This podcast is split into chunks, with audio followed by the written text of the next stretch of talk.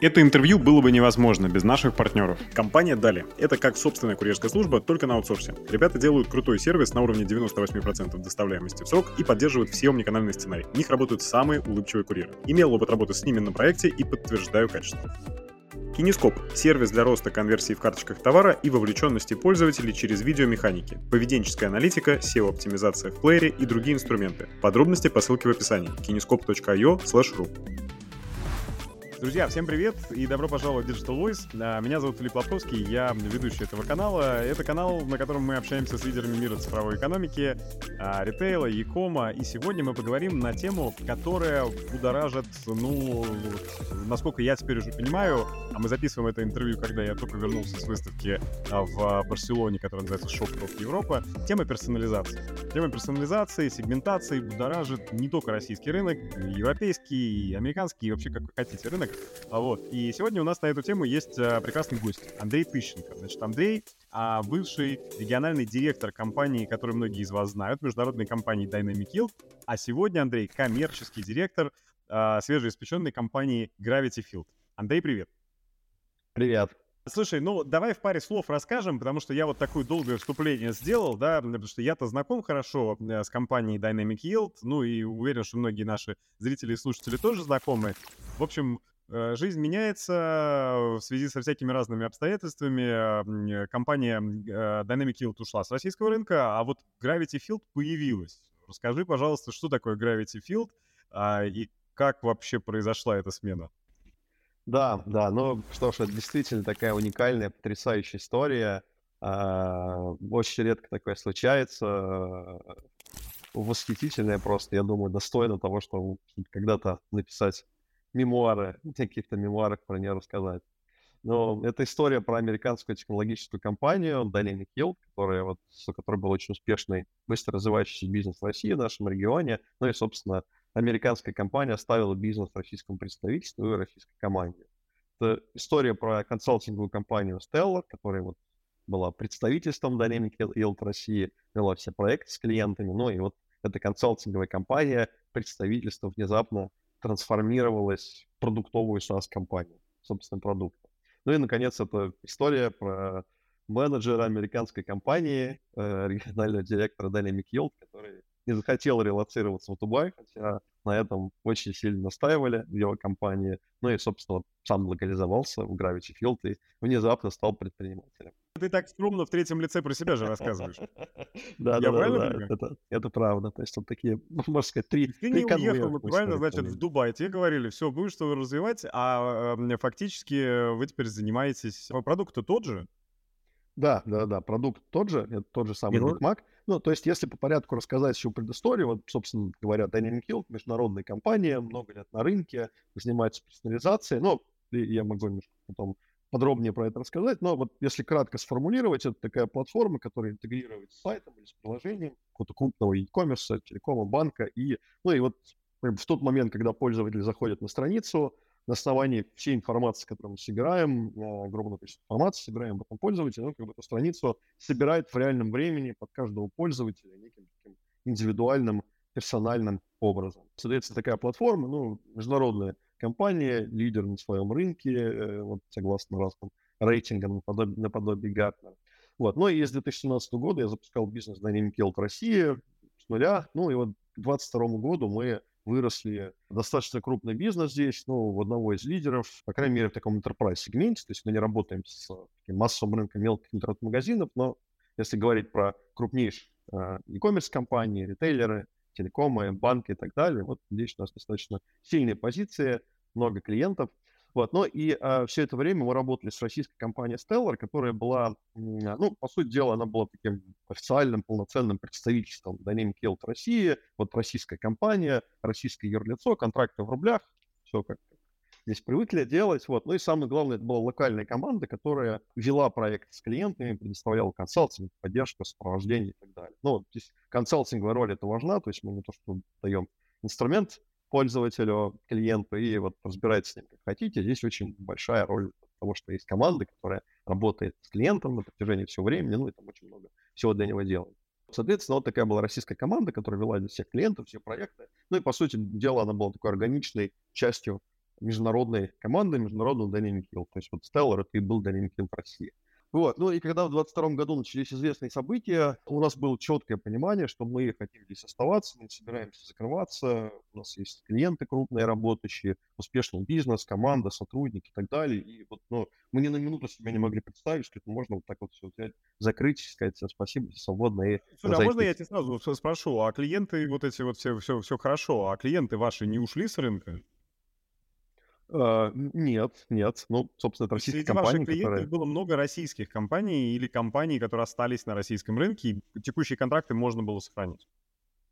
Uh-huh. Да, да, да, да. Мы да, знаем, что так. основная доля крупного D2C э, e-commerce э, бизнеса в России драйвилась, конечно, международными компаниями.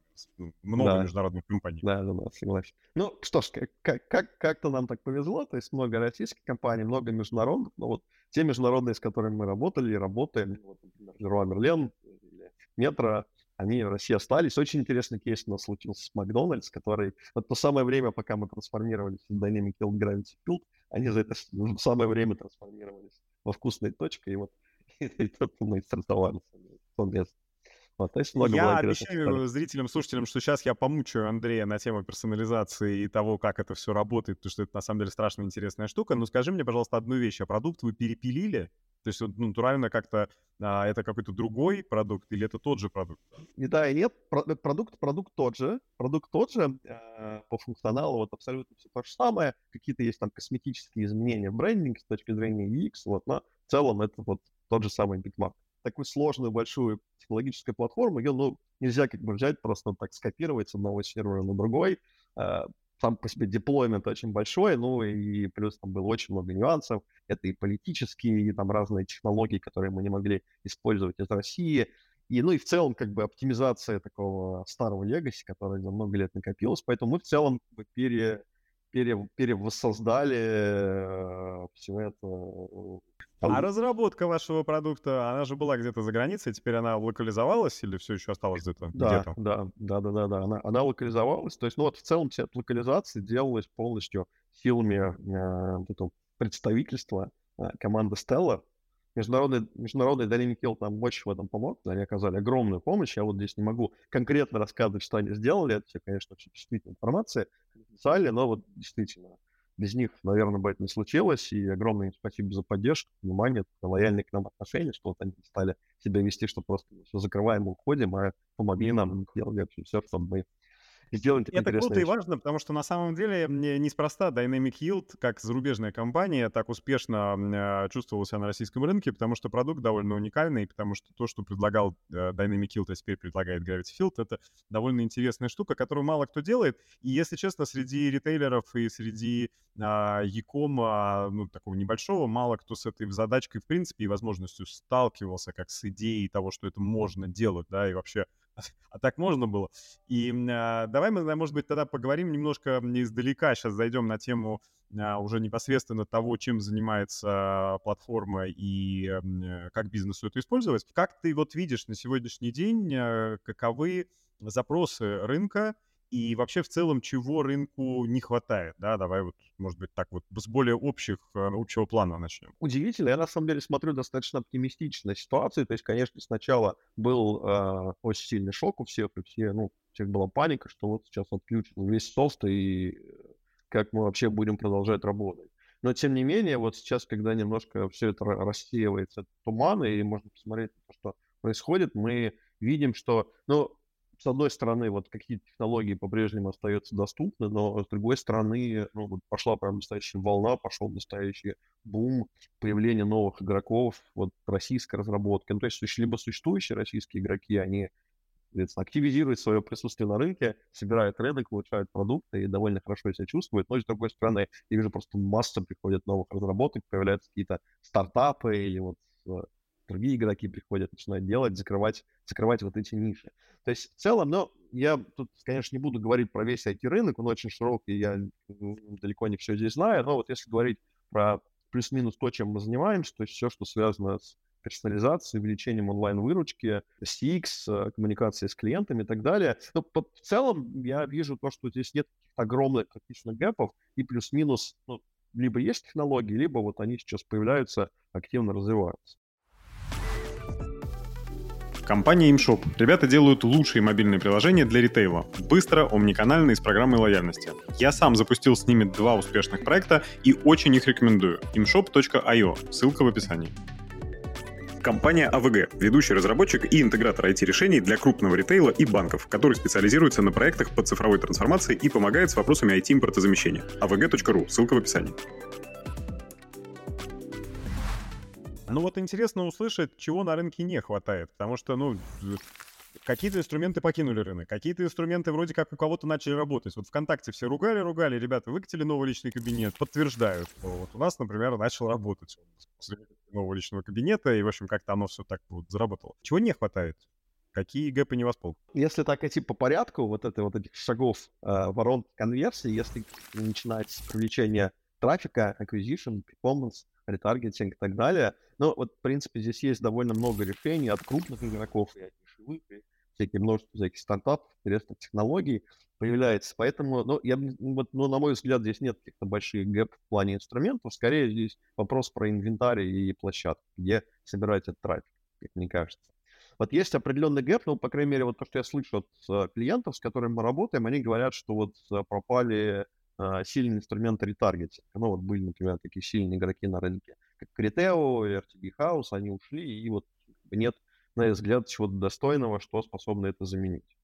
Вот, поэтому, мне кажется, вот это вот как раз интересная такая ниша, которая может uh, развиваться. И вот, кстати говоря, ну, вот немножко так предвосхищая, а, анонсируя. Но, тем не менее, мы в том числе активно идем в эту тему, потому что, по сути дела, у нас есть а, умный рекомендательный движок, который вот, ну, понимает, что пользователь посмотрел, допустим, на сайте, какие товары ему интересны, что еще его может заинтересовать на основании там похожих пользователей, каких-то других ассоциативных правил. Предиктивные алгоритмы, которые, ну, вот могут предсказывать вероятную конверсию пользователя, насколько это горячий или холодный, э, насколько можно заплатить э, за показ ему рекламы вот всякие его там affinity к категориям, брендам, еще каким-то вещам, предсказание его следующего действия, вот что он дальше следующим шагом сделает, или вот что ему можно показать, какой товар или какой офер, чтобы его двигать дальше по воронке.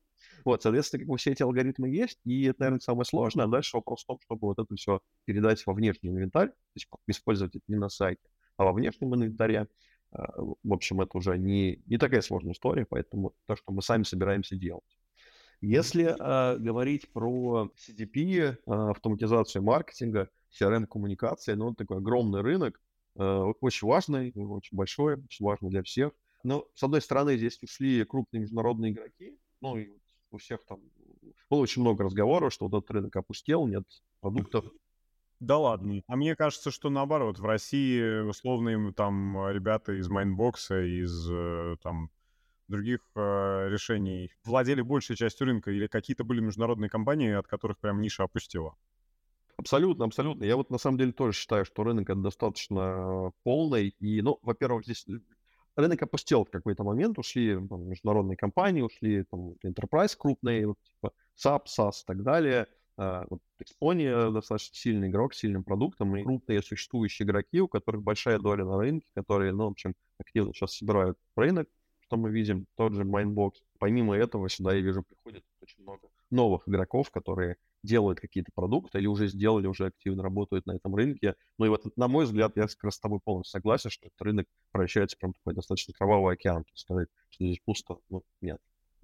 Много Особенно всего, с учетом того, насколько внимание всех э, переключилось в прошлом году на CRM и работу с э, собственной базой. При этом, кстати, надо отметить, что не безосновательно. И не, не э, только страхом единым перед тем, что все, ушел Google, ушел Criteo и Meta, запрещенная в Российской Федерации организация. При этом не только благодаря этому это все было стимулировано, а просто потому, что действительно привлечение, acquisition становится дороже. Тоже один из таких западных крупных трендов, который там слышен очень часто, влияние CDP, CRM и важность э, работы с э, повторными покупками возникает как тема э, постоянно в тех ритейлеров во всех докладах и в общем, понятно, почему это происходит. Вот. Но то, что это становится алым океаном, согласен. Другой вопрос, что, знаешь, как мне кажется, все подключают, но никто нифига не умеет с этим работать. Ну, то есть подключали себе все. Как-то что-то какие-то базовые э, штуки понастроили, но я думаю, что вот ты сегодня говорил про то, что у вас в партнерах там консалтинговая компания, я думаю, что условный консалтинг а, в работе с возобновляемыми покупками клиентов будет довольно востребован, потому что не все умеют увязать эту воронку от привлечения до удержания и повторной покупки э, с использованием максимально широкого инструментария. Вот как сделать базовые вещи, все примерно понимают, а как сделать более такие эзотерические, не очень. Что ты думаешь? Абсолютно, абсолютно с этим согласен. А, но э, я бы даже сказал, что это не, не то, что исторические вещи, а на самом деле это, это необходимость, это то, что нужно делать сразу, потому что это то, что дает максимальный эффект. Я бы сказал, что когда, ну вот если говорить конкретно про инструменты персонализации, а, клиенты многие компании, начиная работать с персонализацией, ну, начинают с таких вот базовых поверхностных гипотез. Условно говоря, там, давайте поделим клиентскую базу на девочек и мальчиков, и девочкам будем показывать вот это, мальчикам будем показывать вот это. Ну, или у нас там есть VIP-пользователи, не VIP-пользователи, а постоянные клиенты, новые клиенты. Ну, это вот что-то такое. Вся наша практика показывает, что, а, ну, это очень сильное упрощение, и это, ну, вот такие гипотезы, это не то, что дает эффект. То есть, ну, это, это стоит воспринимать как некий первый шаг, такой маленький шаг, с которого мы начинаем, но это только первый шаг, это то, что нужно дальше продолжать. Не факт то, что вот, э, вот такие простые гипотезы насчет э, сегментации пользователя, ну и как бы то, на чего мы делаем персонализацию, то, что, что действительно, действительно те критерии, те факторы, которые отличают пользователей по поведению между собой. Но вот девочкам и мальчикам могут совершенно спокойно нравиться одни и те же вещи, в то же время там девочки бывают совершенно разными и могут отличаться по массе признаков друг от друга. Э, вот критично э, отличаться. Ну, или вот другой пример, например, это рекомендации. Ну, вот очень часто говорят про персонализацию, говорят про товарные рекомендации, допустим, вот повесили мы на главной странице а, некий рекомендательный блок, вот показываем рекомендательные подборки пользователям. Кто-то вот включил алгоритм, а, вот будем показывать, например, персональные рекомендации на основании каких-то там вот, ну, скоров, признаков интересов пользователя, мы подберем максимально релевантные товары. Вот включили алгоритм, ну, все, вот работают рекомендации, какой-то, возможно, даже эффект показывает. Кто-то пошел дальше. Я, допустим, да, он сказал, давайте мы протестируем э, в этом блоке несколько рекомендательных алгоритмов. Персональные против хитов продаж, против еще чего-то. Увидели, что хиты продаж работают лучше всего, ну и вот все, давайте будем здесь всем показывать хиты продаж. На самом деле пользователи э, могут совершенно ну, находиться как бы на, на разных этапах воронки продаж, у них может быть разные задачи, разные контексты, в зависимости от этого они могут совершенно вот по-разному реагировать на эти рекомендации. И вот, ну, та, та логика, тот алгоритм, который хорошо работает для одного, может очень плохо работать для другого. Ну, например, вот э, приходят новые пользователи, про которых мы ничего не знаем, и им здорово может, может показывать э, хиты продаж. Есть пользователи, которые э, выбирают, выбирают что-то конкретное, вот они находятся в таких раздумьях в процессе выбора, и им вот может хорошо сработать такая персонализированная подборка на тему того, что их интересует. Есть пользователи, которые пришли с search трафика, вот они ищут что-то конкретное, у них очень специфический запрос. На самом деле вот они хотят, чтобы как можно меньше отвлекали и вот как можно более коротким путем привели именно к тому, что надо, и вот не, не мешали. А есть пользователи, которые, например, э, купили что-то в прошлый раз, вернулись спустя неделю, ну, условно говоря, купил Sony PlayStation, через неделю вернулся, и себе очень хорошо зайдут игры для Sony PlayStation. То есть такая вот максимально вероятно следующая покупка или ну, то, что покупает вместе с тем товаром, который я в прошлый раз купил. А кому-то, ну, там больше трафика, вообще, может быть, рекомендации работают плохо и как-то мешают, особенно если я пришел с мобилкой на маленький экран, и вот этот виджет занимает слишком много места на экране, мне мешает работать в минус.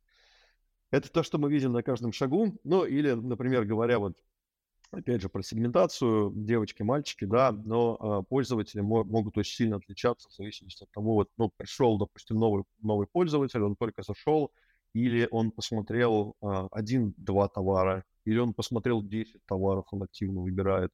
Ну, или вот, например, интересный э, пример с банками – пользователь зашел на описание там какого-то кредита, но вот кто-то просто зашел на страницу, а кто-то просканировал страницу до какого-то места и провел сколько-то времени, ну, что говорит, что он всерьез как бы изучил условия, поинтересовался, у него есть какой-то сильный интерес. А, или ну, там пользователи, которые приходят там, с последней модели айфона, нового или там какого-то старого, допустим, телефон на Android, ну вот у них может быть совершенно разное поведение, разная покупательская способность. Что, на наш, на наш взгляд, здесь очень важно? Ну, вот такие три принципа, которые мы называем микросегментация, конвейер экспериментирования с гипотезами и решение, принимаемое на данных, ну, или персонализация, построенная на данных. То есть, что я здесь имею в виду? Ну, вот, во-первых, что касается микросегментации, ну, как, я привел примеры, пользователь, пока вот в тот момент, когда пользователь первый раз зашел на сайт, мы уже там, понимаем достаточно много про него информации, источники трафика, девайс, который он использует, и страницы, на которой он приземлился и так далее. Ну и по мере того, как он начинает взаимодействовать с сайтом или приложением, он подает множество микросигналов о его поведении, интересах и так далее. И вот на самом деле по множеству всех вот этих микросигналов можно э, строить сегменты, и вот таких сегментов можно строить просто сотни. Сотни микросегментов, очень мелко нарезанных, и вот на самом деле чем больше их, тем лучше. Это дает вот такую пищу для э, экспериментирования, для алгоритмов, для движка, чтобы делать персонализацию более точно. Дальше мы начинаем экспериментировать с гипотезами. Вот, ну и здесь очень, очень важна скорость, которую мы пробуем эти гипотезы. С теми же рекомендательными алгоритмами, про которые я говорил, но вот важно, что мы потестировали все эти алгоритмы, разные правила, разную бизнес-логику, посмотрели на них в разрезе вот этих микросегментов и поняли, что вот, на самом деле для этих работает такая логика, для этих работает такая логика. Вот. Или, ну, я не знаю, какой-то вот такой классический кейс uh, social proof сообщения, вот когда знаешь, э, на карточке товара какие-то товары подсвечивают, или, ну, или в листинге товары подсвечивают какими-то бейджиками серии, вот столько-то раз посмотрели, столько-то раз купили, или этот товар особенно популярный, скоро закончится, или что-то такое. Вроде бы, ну, такой вот очень простой кейс, кажется, что его очень просто сделать, э, примитивная достаточно логика, но на самом деле нет. Его суть в том заключается, что, ну, во-первых, как бы, например, если ты его будешь показывать просто на всех подряд товарах, ну, его перестанут замечать, он перестанет работать. Если показывать его слишком редко, ну, опять же, он не будет работать, потому что слишком редко появляется. Поэтому есть некий такой оптимальный баланс, как часто его нужно показывать, ну, насколько популярно в товарах и так далее. То есть, ну, вот путем экспериментирования можно найти некую оптимальную отсечку, когда он должен появляться, когда не должен. Самой, ну и дальше сама механика этого сообщения может очень сильно отличаться. Условно говоря, вот представь, что мы показываем на какой, ну, предмете обуви или, не знаю, платье, сообщение вот э, о том, что товар купили тысячу раз. Для кого-то вот эта механика сработает хорошо, но если купили тысячу раз, значит, действительно хорошая вещь, всем нравится, стоит купить. А для кого-то, господи, это будет вот абсолютно отталкивающая информация, если это платье купили тысячу человек, зачем мне такое платье покупать?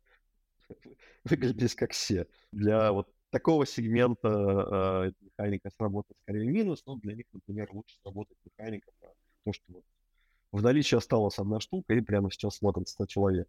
Слушай, а как а, вы определяете ценность? А, потому что, ну, для бизнеса ценность в моем представлении это... Понятно, что любой бизнес скажет, что для нас ценен клиент, который купил больше.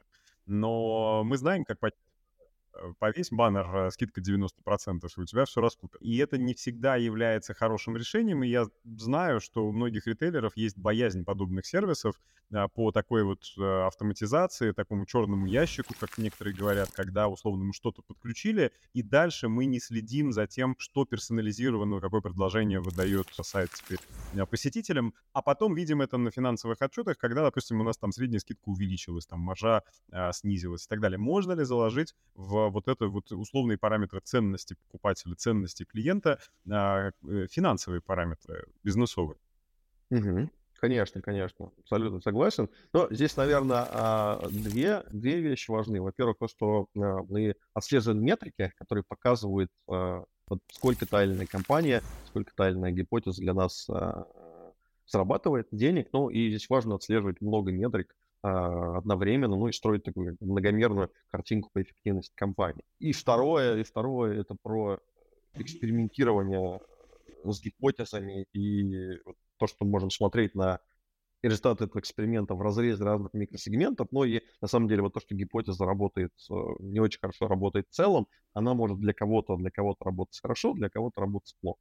Ну, я сейчас да, поясню подробнее. Что касается метрик, ну, вот понятно, что есть, как бы, вообще, ну, конечно же, метрики зависят от конкретной отрасли продукта, там может быть своя специфика, но в целом можно сказать, что есть первичные метрики, очевидные, по которым мы измеряем вот такой инкрементальный эффект от каждой компании, от каждой идеи, от каждой гипотезы, которую мы запускаем. То есть это может быть конверсия, это выручка, ну или выручка на пользователя, чтобы вот нормировать и сравнивать между собой эффективность разных компаний. Средний чек, маржинальность, ну вот это какие-то такие стандартные методы. А маржинальность реально можно к вам прокинуть, потому что маржинальность штука, которая считается с учетом себестоимости. Себестоимость живет обычно в учетной системе компании, соответственно, эту, это, это поле можно прокинуть просто в вашу систему. Да, ну обычно это является признаком товара. Это как-то вставляется в продуктовый фид, ну и, соответственно, когда клиент Себестоимость покупает... редко вставляется в продуктовый фид, потому что это коммерческая тайна обычно. Маржинальность. Маржинальность. То есть это может быть, ну, либо маржинальность прям в виде явной цифры, там, про процентов и так далее, ну, либо, знаешь, какие-то тиры маржинальности например, высокомаржинальный, среднемаржинальный, низкомаржинальный. А, то есть ты имеешь в виду какие-то маячки поставить, что нам, как да? вообще да. бизнесу, интереснее продвигать вот эту группу артикулов, да? Да, да. То есть, например, О, в фиде... это, кстати, отличная идея. Таким образом, mm-hmm. вы можете не беспокоиться за свои коммерческие, да, свою коммерческую тайну и, в общем, данные о себестоимости ваших товаров, потому что для многих это будет довольно чувствительная информация. Но, с другой стороны, вы можете как бы дать понять партнеру, да, там, по персонализации, на какие артикулы стоит делать спорт. Здорово. Абсолютно, да, абсолютно верно. И действительно, ну вот, если, например, говорить про ту же рекомендательную систему, а, она, например, может стремиться рекомендовать а, максимально дешевый товар, потому что, ну, потому что он более популярный, потому что на него лучше реагируют пользователи, показывают хорошую обратную связь. Словно говоря, если мы там говорим про ассортимент «Вкусная точка», то дешевый чизбургер покупает гораздо охотнее, чем какой-нибудь дорогой премиальный. Слушай, открой мне тайну. Вот ты просто, ты третий раз говоришь про «Вкусную точку» и про Макдональдс условный, да? А, и я каждый раз думаю, а что там рекомендовать? Человек, в принципе, понимает, а, что ему нужен, ну, там, гамбургер с картошкой и с а, напитком. Что там можно рекомендовать? Это очень интересная история, но я на самом, на самом деле тоже когда-то так думал, но потом открыл для себя целый мир. Там очень, ну, это просто, знаешь, это, это к разряду вопросов из серии «А, а чем вы нам поможете, если у нас э, 100 артикулов?» угу. Да, но это, это абсолютно, это абсолютно не препятствие, но здесь есть два больших кейса. Один кейс, он связан, ну, там, с мобильным приложением и с э, коммуникациями, какими-то такими директ коммуникациями с пользователем, рассылками и так далее. Ну, это, кстати, касается не, не только вкусной точки, но вообще многих клиентов, с которыми мы работаем. Логика про то, что, ну, вот, допустим, мы создаем некий офер, который э, ну, с помощью которого мы хотим увеличить продажи или увеличить частотность покупок, увеличить средний чек и так далее. Но вот представь, допустим, мы предлагаем собрать некий bundle, то есть купи там, бургер, картошку фри, напиток, десерт, или купи платье, а к платью купи еще туфли какой-то аксессуар, ну и вот получи некие специальные условия на весь bundle. Вот, ну, такая достаточно стандартная механика. Смысл в том, что ты можешь экспериментировать вот э, с такими механиками вот этих офферов, собирать логику, по которой, ну, задавать логику, по которой формируется вот такой bundle, что, например, вот нужно предложить пользователю bundle из четырех товаров. В каждый слот должен попасть товар с определенными, э, из определенной категории или с, с определенными характеристиками. Ну, вот там, например, по, по категориям такой очевидный bundle, очевидная корзина собрать. Дальше ты включаешь рекомендательный алгоритм, который вот, вот, вот, вот этот каркас бизнес-логики, который ты, ты задал, он подставляет вот конкретные товары персонально для каждого пользователя этот предпочитает бургеры, этот предпочитает рыбу, этот там любит кофе, этот никогда кофе не пьет, этому нужно предложить платье, этому нужно предложить мужской костюм, этому футболку, там, спортивный костюм и так далее. Вот, то есть ты как бы можешь экспериментировать с механикой, а движок будет решать, какие товары нужно вставить в эту механику. Еще, знаешь, важно заметить, что речь может идти не только про витрину в моменте, когда клиент на нее заходит, но ты же еще говоришь про персональные коммуникации, про прямые коммуникации, пуши, имейлы там разные. Да, абсолютно, про, абсолютно верно. Да. А, про инструменты привлечения трафика, то есть про digital маркетинг и про performance маркетинг. Абсолютно верно, да. У нас, э, слушай, ну, ну вот мы работаем, мы работаем с банком, мы работаем с телекомом, там, ну, вообще товар, может быть, даже не 100, а еще меньше, там чуть ли не несколько этих товаров, но тем не менее, когда ты вот создаешь механику разных офферов, то есть, то есть ты делаешь э, определенные комбинации товаров и э, плюс вот комбинация определенных специальных условий на покупку этих товаров. Ну, знаю, условно говоря, ты телеком, компания, у тебя есть некая экосистема, у тебя там есть тарифы, а еще там можно купить гаджеты, а еще там можно купить там, подписки какие-то на что-то и так далее. Вот, и все это вот можно бандлить по определенным условиям. Так, вот я тут в последнее время, значит, послушался и начитался всего про искусственный интеллект, про Generative uh, AI, и все, я убедился в том, что он кого-то оставит без работы, кому-то поможет развивать бизнес и все такое прочее. Значит, uh, вот ты рассказываешь про то, что ваш продукт встраивается фактически и в историю, связанную с верхом воронки, с привлечением клиентов, и с историю, связанную с ретеншеном, то есть с CRM-маркетингом, CDP-платформой и так далее. И это все живет в рамках вашего продукта или это все интегрируется? Сейчас я поясню, почему я тут по поводу искусственного интеллекта говорю. Потому что у большинства бизнесов за все эти блоки отвечает большая команда, а скорее всего и не одна. То есть это, наверное, маркетинг, CRM-маркетинг, это, э, значит, перформанс, ребята, это продукт-оунеры, и это вообще целый механизм большой. То, что ты сейчас описываешь, это и, и, и Gravity Field в этом это кусочек этой машины или Gravity Field закрывает все этапы, условно? Понятно, что вы не оплатите за нас, не пополните за нас кабинеты в Яндексе, наверное, к сожалению, но, но э, имеется в виду, что э, вы сами принимаете решение о персонализации, потому что отправить в э, прямой коммуникации, потому какую рекламу приоритизировать или и нет. А, или это просто интеграция, и люди все остаются на своих местах и могут просто благодаря вашей платформе принимать более взвешенные решения, а персонализация происходит уже на, на витрине. Во-первых, э, э, все люди а, остаются на своих местах, мы никого не заменяем и никого никого Выдыхаем, не ребята, я, я уже расслабился. Хорошо, рассказывай да, дальше. Да, да, да, да, да, но это, э, это на самом деле очень хороший вопрос. Типичных опасений, особенно когда ты общаешься как бы с бизнес-заказчиком, которого, которому может возникнуть мысль, но сейчас весь мой отдел заменит этой машинки, зачем нам ее покупать? Успокойтесь, ребят, на самом деле мы, машинка не будет вас заменять, она вам даст инструмент, который как бы ваши возможности, условно, увеличит 10 раз. Вот, вы будете делать то же самое, но вот как бы с таким, с таким мощным инструментом. То есть все-таки это инструмент для людей. Вообще, конечно, заменит, но просто не в этом году. Ну, наверное, и не в следующем. ну, лет через пять заменит, мне кажется. Мгм.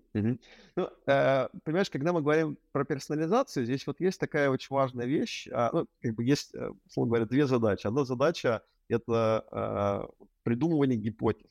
Э, с чем мы хотим экспериментировать, по каким признакам там отсегментировать базу, какие вот эти вот оферы закинуть, где стоит показать там рекомендательную подборку и какие алгоритмы попробовать. То есть, ну, мы начинаем с чем-то экспериментировать.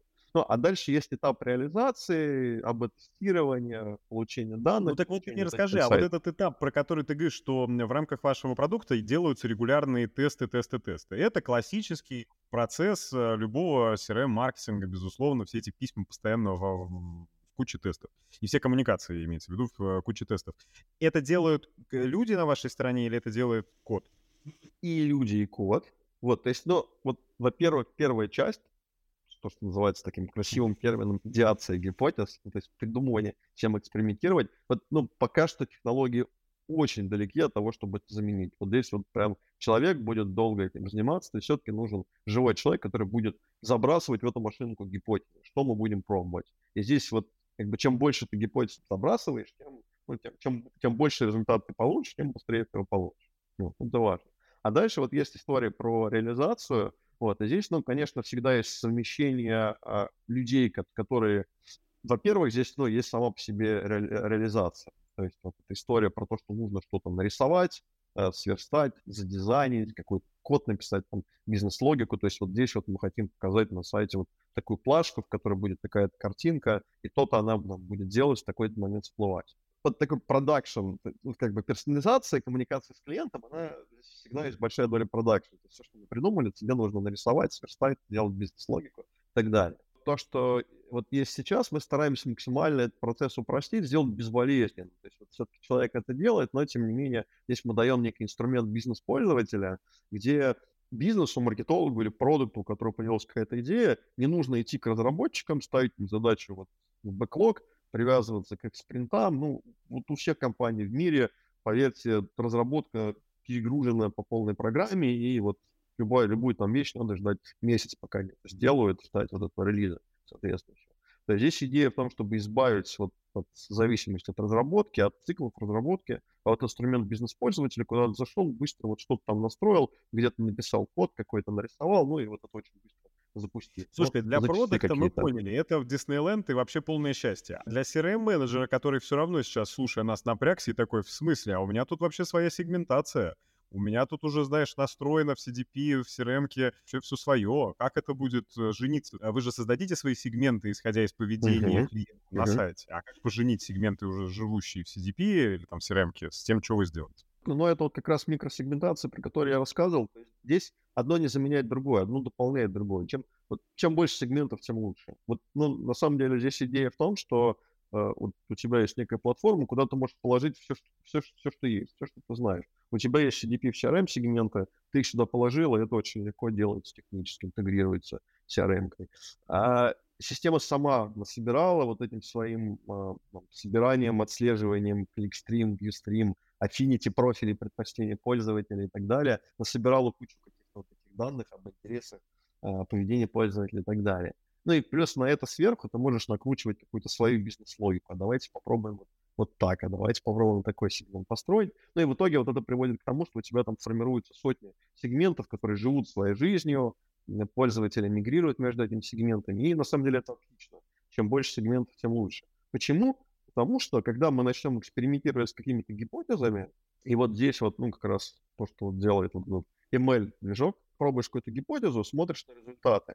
Ну, это вот как бы очевидно, такой понятный процесс тестирования гипотезы, то, что многие делают. Но вот что он здесь делает нового, то, чего не делает человек, вот представь, что он может пробегаться в разрезе всех вот этих микросегментов, сотен, которые там живут, Э, в системе и подсказывать тебе, что вот, вот как бы вот, вот у тебя такая идея, DX-гипотеза или офер маркетинг, и вот, вот, вот этим вот, вот это работает хорошо, вот этим работает вот так, а вот этим вот такой вариант лучше работает, а вот этим такой вариант работает, а вот этим вообще никогда это не предлагая, это их оскорбляет, обижает, ухудшает конверсию.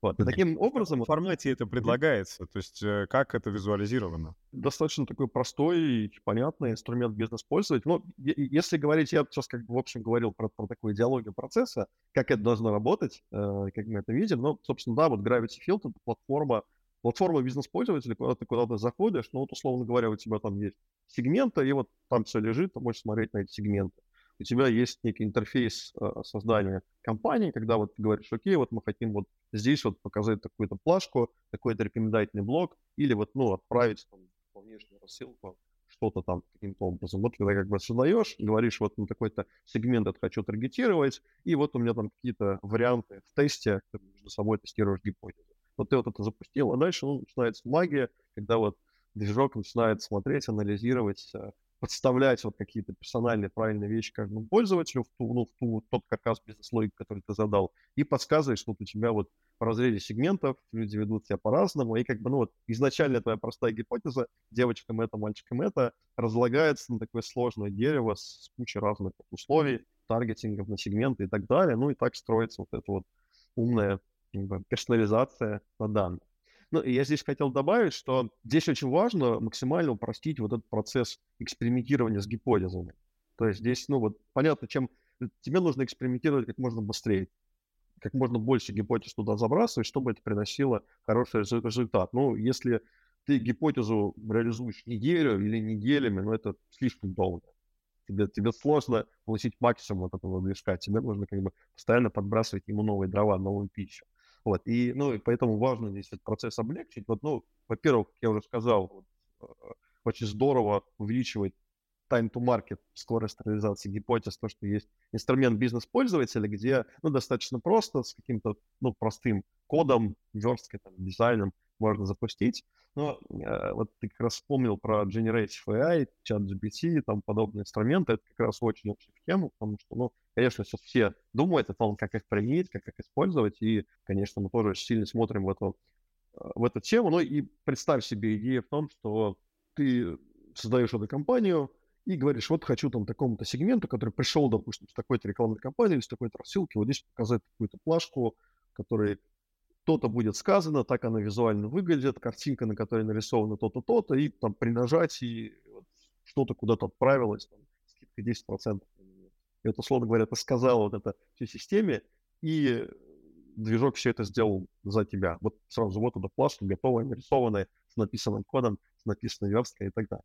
Но это... Вот, и я верю, что лет через пять а, сайт а, с точки зрения UX и UI и письма с точки зрения их страшной HTML верстки и вообще вся эта прелесть, с которой мы с вами ежедневно работаем, будет, конечно же, делаться автоматизированно. Я даже скажу, что это не через пять лет, вот то, что мы прямо сейчас делаем, в ближайший год это будет. Ну, может быть, прям не, не zero код вот так вот идеально, но, по крайней мере, low код, какие-то, знаешь, 80% простейших операций автоматизировать, это, это уже будет много. Я про то, что ты, допустим, открываешь э, на сегодняшний день интернет-магазин, и почему на сегодняшний день D2C бизнес а, такой, он немножечко со стигмой какой-то, да, потому что э, хочешь открыть новый бренд, иди на marketplace. Почему? Ну, там как бы все, карточку разместил, там, а если совсем ничего не умеешь, то партнера нанял, а, ну или не, не умеешь, а времени просто нету, там у людей же разные причины. Партнера нанял, и партнер за тебя и fulfillment делает, и карточки вообще все делают. Ты только, э, ты только деньги зарабатывай. Ну, это так думают те, кто начинают.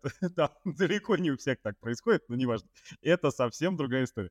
А вот с точки зрения D2C бизнеса, сайт открыть, а, подключить эти все рассыльщики, подключить кабинеты э, маркетинга и все такое прочее, дорого, долго, компетенции, непонятно как. Я даже не знаю, кто на нашем рынке, но ты подключаешь как какой-нибудь там битриксовский сайт или кто у нас там еще. И вот у тебя в нем уже все встроено. У тебя там, допустим, какой-то движок от Gravity Field, который сразу тебе там все, значит, перенастраивает полностью витрину. Ты, да, ты даже не знаешь, ты вот приходишь, э, сегодня с утра заходил на сайт, он был одним. Вечером зашел на сайт, он уже там для тебя, он какой-то там, может быть, другой и он для каждого свой, и рассылки у всех свои и так далее. И пугающим, я понимаю, почему Илон Маск, э, вот я чем больше погружаюсь в эту тему, тем больше понимаю, почему Илон Маск говорил, ребят, давайте притормозим. Потому что касается это всего, вообще всех сфер, да, и и пугающее в этом то, что бизнесы первые, кто побегут говорить, а да-да-да-да-да, вот там, пожалуйста, автоматизируйте. Это определенная, конечно, сложность для сотрудников, которые придется как-то себя находить заново в новой реальности. Но не будем о грустном, будем о веселом, потому что на сегодняшний день такого нету, радуйтесь. На сегодняшний день ручками выгрузили сегменты, выбрали тест и погнали. Да. Но все-таки все я смотрю э, на это дело оптимистично, ну, хотя бы в среднесрочной перспективе 50 лет. Э, в том смысле, что я думаю, что эти все инструменты не про то, чтобы заменять человека, а про то, чтобы увеличивать эффективность того же самого человека. Просто он будет делать не то, чтобы ту же самую Давай работу. пофантазируем. Слушай, вот я это слышу постоянно. Давай пофантазируем. Вот Gravity Field. Вот, значит, э, допустим, Gravity Field через три года умеет делать все автоматизированно. Что человек делает в Gravity Field? Человек по-прежнему придумывает гипотезы. Вот это самая творческая составляющая, неформализуемая, которая вот граничит с искусством и приходит откуда-то из воздуха, из вселенной. Вот, просто но сейчас он тестирует э, очень мало гипотез, очень простые гипотезы, потому что реализация каждой гипотезы — это время и боль. А вот тут у него появляется такой волшебный инструмент, с которым он может делать легко и быстро, условно говоря, говорить какой-то системе, а попробуй вот это, а сделай вот это, а давайте теперь еще вот так попробуем, давайте теперь еще вот попробуем в этом смысле его продуктивность увеличивается очень сильно. И, ну, и, в принципе, человек, э, который раньше занимался 20% времени, занимался такой интересной творческой работой, 80% занимался рутиной скучной, вот, ну, здесь происходит все наоборот. 80% времени тратит на такую интересную творческую работу, что-то изобретать, что-то придумывает. И вот ну, в целом, мне кажется, развитие для человечества очень, очень хорошее, очень хорошее для всех сторон. Я оптимист, я, я на это вот скорее вот так да, абсолютно с тобой согласен с точки зрения того, что рутинные процессы, ну, то есть э, с появлением там, да, правового двигателя, действительно, копать э, землицу руками, плугами и прочим уже стало не надо. Но это совершенно не означает, что никто не должен управлять трактором, который теперь ездит по той самой землице. Вот, поэтому, похоже, безусловно, все люди, которые хотят найти свое место, свое место найдут. Давай, может быть, вернемся к прикладной какой-то штуке. Хочется, чтобы зрители и слушатели прямо прониклись какими-то кейсами. Вот если говорить про персонализацию, какие вот, на твой взгляд, на сегодняшний день реально применимые, реально работающие для практически любого бизнеса инструменты персонализации на витрине а, подключаешь, и вот Первое, что надо подключить, чтобы оно работало? А второе, какой результат ждать? На какие KPI завтра повлияет? Бизнес же наверняка у тебя вот э, часто такие умники приходят э, со стороны бизнеса, как я, которые говорят, а что вот мне сделать завтра, и какой я получу от этого результат? Очень правильный вопрос, очень правильный подход. И мы, ну вот в целом, как бы, общаясь, общаясь с клиентами, мы очень много э, говорим про то, вот какие конкретно кейсы. Мы так говорим, что мы приносим не, не просто софт, не просто технологии, но мы приносим экспертизу, вот эти лучшие практики, quick win case, так называемые, которые приносят быстрый эффект. И вот, ну, на самом деле, это как минимум половина ценности от всей этой истории, если даже не, не более ценна, чем сама технология. Очень сложно в общих чертах ответить на этот вопрос, потому что, во-первых, win кейсов, извиняюсь, очень, очень много, действительно множество, можно долго про них рассказывать, вот, но и плюс это все-таки много специфики, для одного клиента хорошо работает одно, для другого другое. Вот, но а, вот с этими предостережениями я, наверное, могу назвать несколько таких интересных примеров, которые, как правило, для всех очень хорошо работают. Вот, но здесь нужно понимать, что все это может быть сильно разным, может быть разная специфика. Ну, во-первых, рекомендательная система. Ну, если у тебя товаров много, если ты ритейлер, то понятно, то для тебя это вообще будет рекомендация, товарная рекомендация, это будет основной драйвер эффекта. Ну, хотя, как мы поговорили, даже если у тебя есть мало товаров, как у Э, ресторана или телеком-компании, у тебя есть огромное количество комбинаций товаров, офферов, условий, и вот на самом деле тебе, тебе дает, как бы помножив одно на другое на третье, дает, опять же, вот это вот тысячи, десятки тысяч товаров. Поэтому рекомендации, ну вот здесь как можно идти по этапу воронки, если говорить про сайты или приложения, допустим, я зашел на главную страницу, и вот, в принципе, я хочу здесь увидеть подборку с того, что мне нужно, чтобы я не думал, не искал, а вот сразу же увидел здесь что мне нужно. Вот. Ну и, соответственно, как мы говорили, да, вот это экспериментирование с разными алгоритмами, с разной бизнес-логикой для понимания контекста, понимания задач пользователя, вот кто, кто это такой пришел, что, что он, на каком этапе воронки он находится, какую задачу он сейчас решает, и вот это подбирание правильной логики э, для него, формирование вот этих рекомендаций, вот действительно может ему сразу, сразу найти то, что надо мы работали с одним маркетплейсом, где в приложении на главной странице такой прям infinite scroll собирался, так называемый. Ты заходишь в приложение, у тебя такая бесконечная, бесконечный листинг товаров. Ты его можешь листать, листать, листать, и вот он постоянно под тебя формируется. Ну, вот что-то такое, как там Netflix стиле или в стиле музыкальных сервисов, когда там и причем вот по разной логике работает. Это то, что тебя интересует, а вот как бы, а еще обрати внимание на это, а еще вот такое бывает, а еще вот такое бывает. Ну и, и в общем, все это как бы и, соответствует интересам пользователя, но в то же время их расширяет, то есть пытается привести пользователя еще куда-то. Главная страница состоит не только из рекомендательных подборок, там вот могут быть там альтернативные инструменты навигации, там, допустим, ну вот у многих есть на сайте такая плитка с категориями. Вот у нас есть там мебель для спальни, для гостиной, для кухни, есть там садовая мебель, есть еще вот это, есть еще вот это. Вот. Ну и как бы понятно, что категорий очень много. Какие категории включить в эту плитку, в каком порядке показать и так далее. Вот это все, если как бы показать именно те 10 категорий, которые нужны для этого пользователя, которые лучше всего откликаются, которые лучше реагируют, то это вот сразу может быть хорошим инструментом навигации. Ну или, кстати говоря, вот очень хорошо работает кейс с так называемыми тегами, когда ну, на главной странице, знаешь, там тут такой вот есть обычно меню, всех баннер, и вот где-нибудь там рядом с этим баннером такой просто идет набор ну, каких-то слов или фраз, условно говоря, там кухня, спальня, э, садовый инвентарь, еще что-то там, товары для сада, товары для огорода и так далее. Он такой набор тегов. Вот этот набор тегов, он это может быть какая-то категория, это может быть подкатегория, это может быть подборка ситуативная, товары для Пасхи, там, товары для Нового года, товары на 1 сентября и так далее. Вот. Ну и, соответственно, вот опять же, там, движок может собирать вот эту подборку тегов. Там, если мы ничего про пользователя не знаем, просто показывает самые популярные, куда люди чаще всего кликают. Как только мы про тебя что-то знаем, то оно начинает формироваться персонально. Это, там, этого мы ведем там, товары для строительства, это мы ведем женскую косметику и так далее. Ну и как бы вот ты зашел и сразу вот видишь вот, вот эти вот теги про то, что тебе надо. Вот кликаешь и быстро попадаешь правильный подбор персонализация листингов в категории, то есть вот я зашел в какую-то категорию, там вот куча товаров, знаю, пылесосы и там 4000 этих пылесосов. Как там вообще найти, выбрать, это вот что-то нереальное. Вот, ну, соответственно, опять же, история про то, что движок там тебя оценивает, понимает, кто ты, что от тебя можно ожидать, ну, или если ты какие-то уже так называемые афиники свои подал, свои признаки интереса, что тебя интересует пылесос с какими-то характеристиками, э, какого-то бренда, какого-то цвета, то вот этот листинг может под тебя персонализироваться, пересобираться так, что именно наверху сразу показывают правильные товары. Ну или, я не знаю, какой-то длинный список ноутбуков, кто-то при этом выбирает ноутбуки по там, мощности процессора, объему памяти и так далее, а кто-то выбирает ноутбук по бренду, цвету, весу и тому подобное. Различая вот это раз, э, вот эта разница поведения пользователей, как они делают выбор, как они ищут, мы можем, ну, и товары пересобирать, и фильтры правильные показывать ему, чтобы он мог легко, или даже сразу эти фильтры накладывать, предлагать и говорить, вот мы тебе показали в розовой ноутбуке, потому что понимаем, что это то, что тебе надо. Хотя ты, конечно, можешь отключить, посмотреть другие. Такой вот, наверное, самый большой драйвер результатов, как правило, это карточка товара, ну, карточка товара и корзина. На карточке товара вообще есть огромный простор для экспериментирования. Это вот и всякие там рекомендации кросс-селл, апселл, похожие товары и так далее.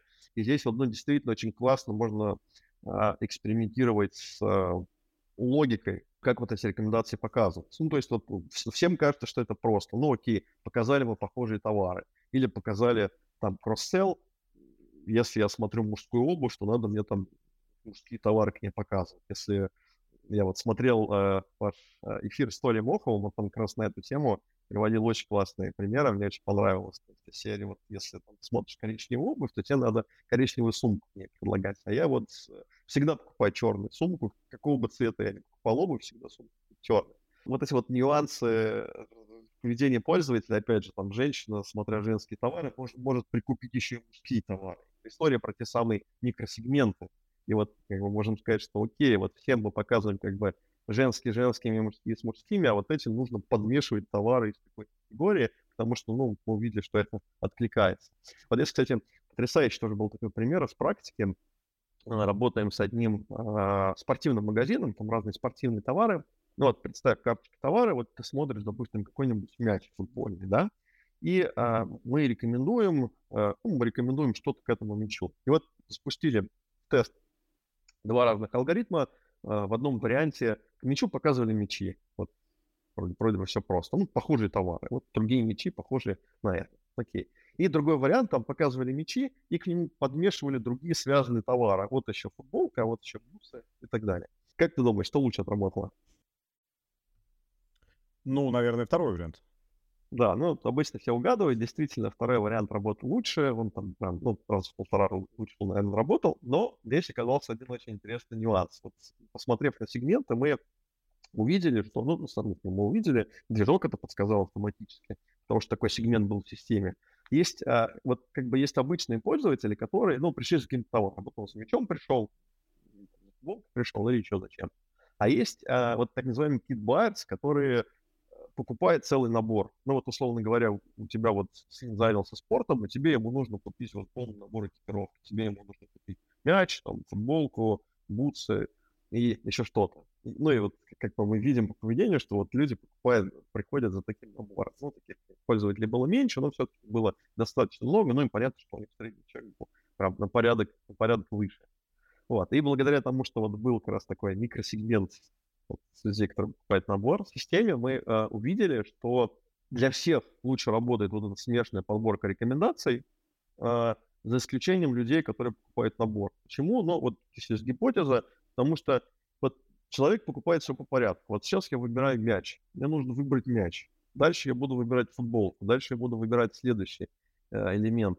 И когда ты вот момент выбора мяча, когда ты начинаешь меня отвлекать другими товарами, я начинаю на них отвлекаться, ой, вот еще футболка интересная, вот еще вот это, и вообще я начинаю что-то смотреть, и у меня затягивается процесс покупки, вместо того, чтобы быстро собрать, оформить и уйти, я начинаю что-то там смотреть, а, бегать по сайту, и, ну, и не факт, что вообще куплю. В общем, ну, конверсия ухудшалась прям для них очень-очень сильно. И вот в итоге мы увидели, что для большинства людей хорошо показывает смешанные рекомендации. Для вот этих вот людей, которые покупают полный набор, э, нужно показывать вот то, что они выбирают прямо сейчас. То есть мячи к мячу, а футболку потом будем следующем шаге выбирать. Когда вот мы вот это сделали, там, результат, ну, существенно, прям раз в полтора вырос от продуктового рекомендательного блока на карточке товара.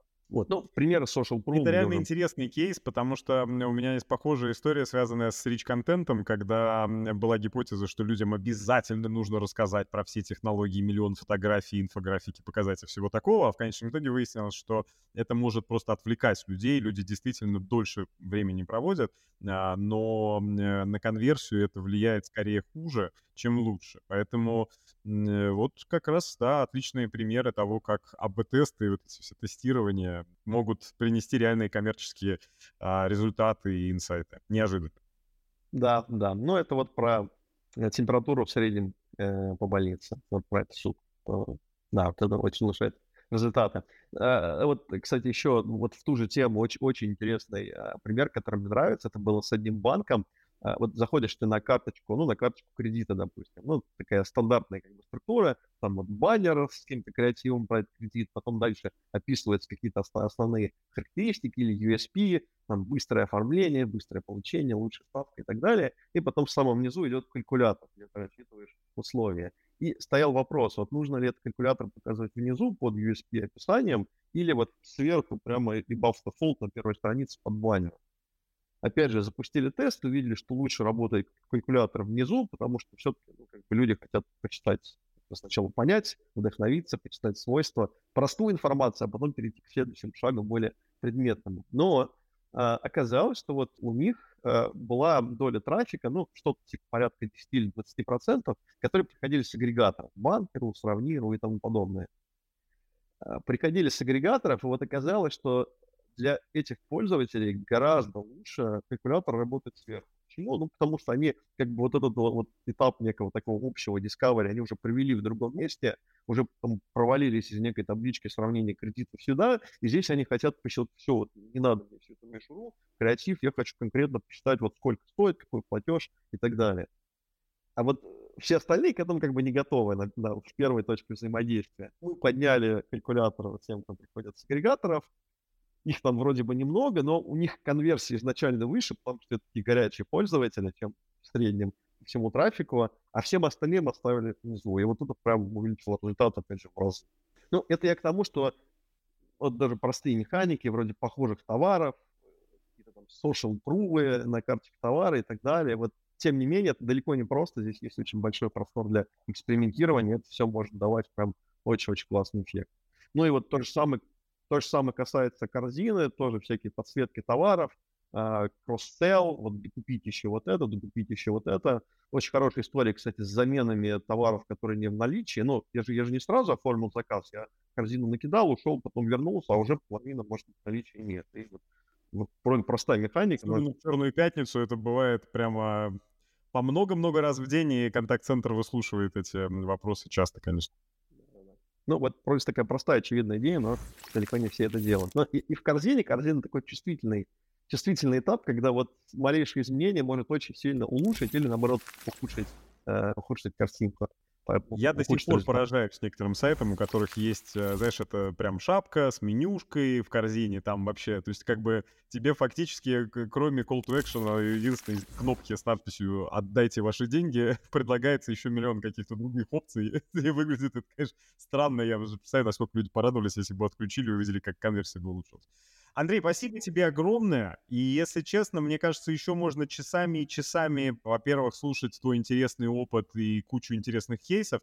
А, мы оставим а, ссылочку в описании, во-первых, на Gravity Field. Суть вашего продукта, помимо самого кода, это же еще люди и опыт этих людей, твой и вашей команды. А, ну, я думаю, что все убедились, что опыта просто вагон и не маленькая тележка. А, поэтому оставляем ссылочку на Gravity Field, оставим ссылочку на твои социальные сети, чтобы люди могли с тобой связаться, задать тебе, может быть, какие-то вопросы а, напрямую и получить от тебя какую-то интересную а, консультацию по их бизнесу и как им а, в своем бизнесе применять персонализацию. А мне остается пожелать, чтобы в Gravity Field появилась еще и CMS. Ну вот ей-богу, если бы вы сделали еще и CBS-ку, Тогда я вообще не знаю, чего еще хотеть. Ты просто сделал Gravity Field cms и просто она сама там что-то настраивает, баннеры CMS с чат GPT и, и Midjourney. Подключить чатом GPT. Сама все, все, все и еще подключил сразу с э, поставщиками из Alibaba, чтобы они брали и дропшипом еще, короче, товары кидали. Все. И тогда